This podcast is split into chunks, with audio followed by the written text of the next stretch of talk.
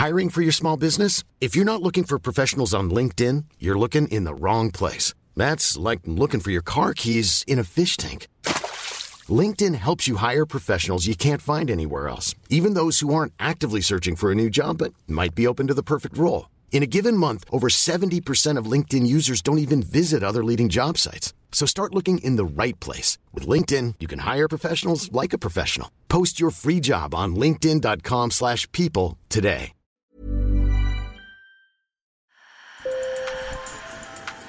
Bonjour. Hello. Hola. Marhaba bikoum. Sur le fil, Le podcast d'actu de l'AFP.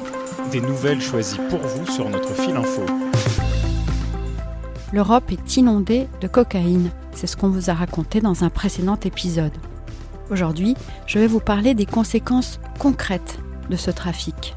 La corruption et la violence qui gangrènent le cœur de l'Europe, en particulier les très grands ports marchands. En France, le point chaud c'est Le Havre, où les dockers se sentent otages des trafiquants. Sur le fil. La cocaïne est acheminée essentiellement par voie maritime. Et c'est donc dans les ports que se joue aujourd'hui la lutte antidrogue. À Rotterdam, aux Pays-Bas, à Anvers, en Belgique ou encore au Havre.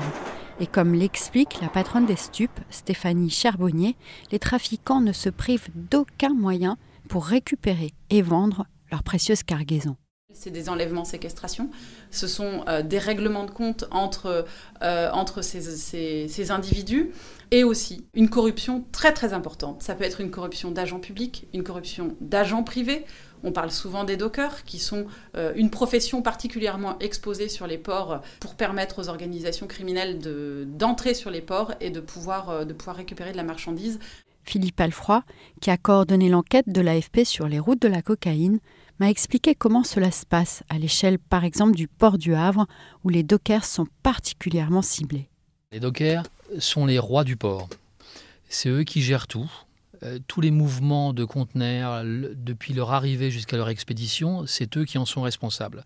Eux seuls ont le droit de les déplacer, de les ouvrir éventuellement, et également euh, de les faire sortir du port. Donc la principale cible des narcotrafiquants, c'est eux. Si vous avez un docker dans la poche, c'est bon. Qu'est-ce qu'ils font ces dockers? Alors, les ports sont surveillés par des, caméras, évidemment, et par des agents de sécurité.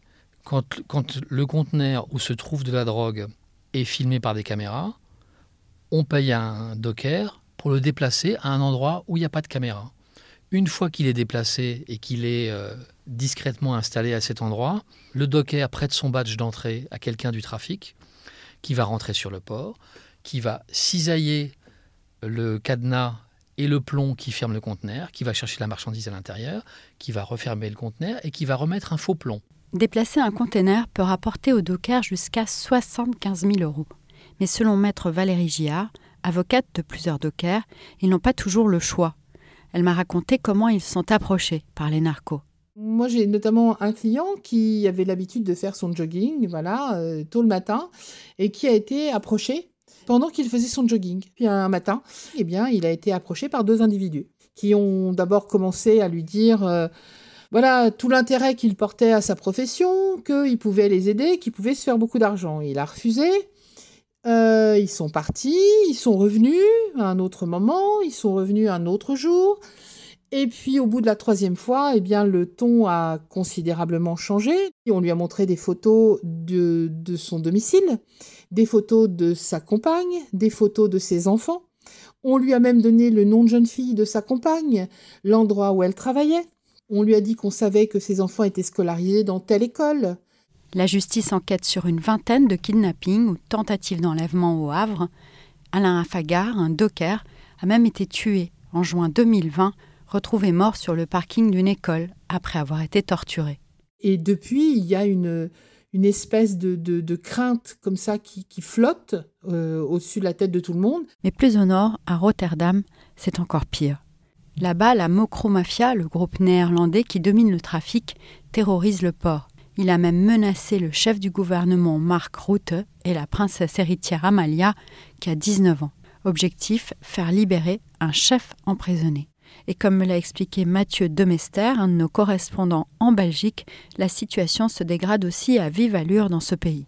On, le voit en se promenant à Anvers, c'est des riverains qui sont de plus en plus excédés. Euh, euh, parce qu'ils baladent leur môme euh, dans des rues, même, en pleine heure de la journée, où il peut y avoir une voiture qui surgit avec une calache et, et la façade d'une maison qui se fait mitrailler. C'est intimidation ou règlement de compte, ou les deux. Le 9 janvier, une fillette de 11 ans a été tuée chez elle.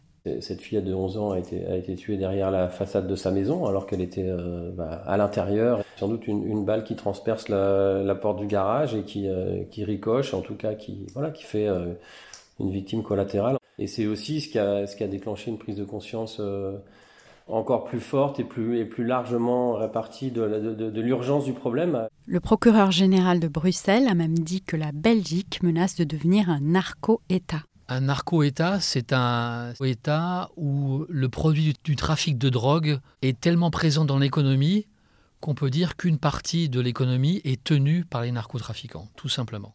Plus ces trafiquants font rentrer de, cocaïne sur le marché, plus il faut blanchir, plus l'argent qui est tiré euh, de ce trafic est réinvesti. Combien d'entreprises, combien d'usines ont été rachetées ou sont utilisées par les narcotrafiquants pour blanchir cet argent? Alors quelle solution? Les policiers et douaniers réclament des moyens humains et technologiques et plus de coopération entre les polices concernées. Et il reste un ressort de taille, tout simplement les consommateurs, c'est ce que dit Stéphanie Cherbonnier, la patronne des stupes en France. Après, il y a un travail important également à conduire sur les consommateurs, puisque le marché des stupéfiants, c'est bien sûr euh, euh, une offre, mais c'est aussi une demande. Communiquer sur la souffrance à tous les échelons qui s'installent sur les routes de la drogue pourrait être utile, selon Corentin, un ancien usager. Ça pourrait, pour des sujets, euh, pour des sujets éveillés, ça pourrait avoir un impact. Euh, les droits humains, quoi. Parce que, ouais, non, je veux pas savoir que pour mon petit truc, enfin, pour ma super soirée, bah, il y a trois têtes qui sont tombées, quoi. Sur le fil revient demain. Merci de nous avoir écoutés. Merci aussi à la vingtaine de journalistes de l'AFP qui ont mené cette enquête et donc rendu possible ce podcast. À très vite.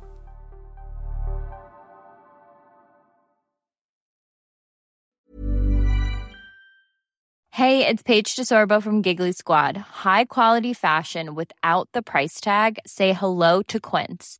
I'm snagging high-end essentials like cozy cashmere sweaters, sleek leather jackets, fine jewelry, and so much more. With Quince being 50 to 80% less than similar brands. And they partner with factories that prioritize safe, ethical, and responsible manufacturing. I love that. Luxury quality within reach. Go to quince.com slash style to get free shipping and 365 day returns on your next order.